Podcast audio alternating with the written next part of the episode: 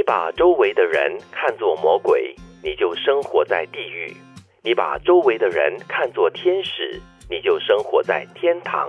完全赞同，嗯，就把魔鬼当作是来磨练你的，其实更要感恩，要感谢他，因为他让你有所修行。我以前用这样的一个说法，就是如果说人生是一个舞台，每个人有自己要扮演的角色。是，当你看到魔鬼的时候呢，你不应该讨厌他，你要同情他，是因为你拿到比他更好的角色。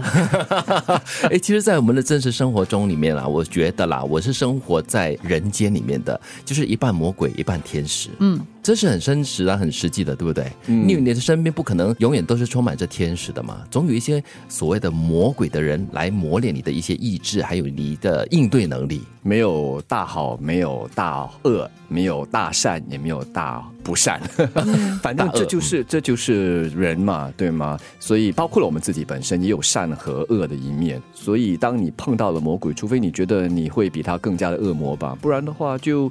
就接受他，然后可能换一个身份，以天使的身份来和他相处。不过我觉得哈，这句话很真实的一面就是，你看到什么，你就是什么啊。哦，对，如果说你看到都是魔鬼，你看得出他的魔鬼的弊端的话，那你本身可能也就是一个魔鬼的魔性在里面。应该那个魔性应该不小。再不然的话，可能在对方这个魔鬼的眼里。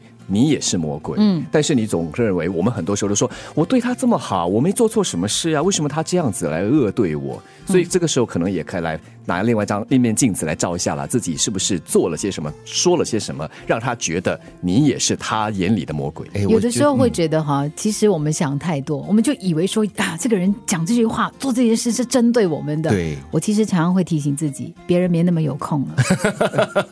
不过我觉得一个人啊，都是很多面相的啦，可能。你在某一些人的眼中，你是一个天使；但是你在某一些人的眼中，你就是一个大魔鬼。所以我们才说嘛，很多时候我们都在都在无间道。是好是坏？你想的你是刘德华还是梁朝伟哈？两个都可以。但是它是一个很好的提醒啊。对，就是如果你真的发现你周围都是魔鬼，你看到的都只有魔鬼的话呢，可能你真的要认真的去想一想，是不是从他们的身上呢，你可以看到一些其他的优点。比如说，你可能碰到一个。呃，你觉得对你很不好的老板，他就对你事事要求很高，但是对你有要求这件事情，到底是好还是不好？我觉得都是两面相吧。嗯，对，好的话呢，就是磨练你更多的创造力，又或者他看到你的潜能，他希望你能够越来越好。对，又或者他看到的是整个公司以后的一个发展，也对。所以，如果你能够看到他动机背后的好的一面，你就会看到他有光环。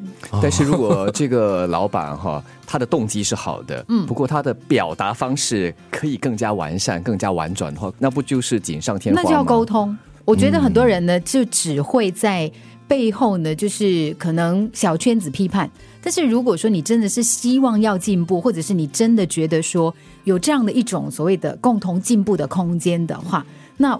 就摊开来说喽，可能可以发个小简讯呐，或者说，哎，其实这样子的话，我们是不是可以更好？对对，或者是自己主动的，就是把这个沟通给优化。是，嗯，我觉得这句话最好的提醒就是在心态上，你要好好的调整自己了。嗯，因为你要把自己身处在地狱的感觉的话，那你真的就是活在一个负面能量很大的一个环境里面。让我想起啊，在电影画面里面，可能一个人。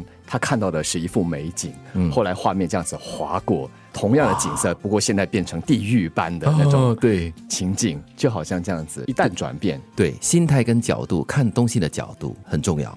把周围的人看作魔鬼，你就生活在地狱；你把周围的人看作天使，你就生活在天堂。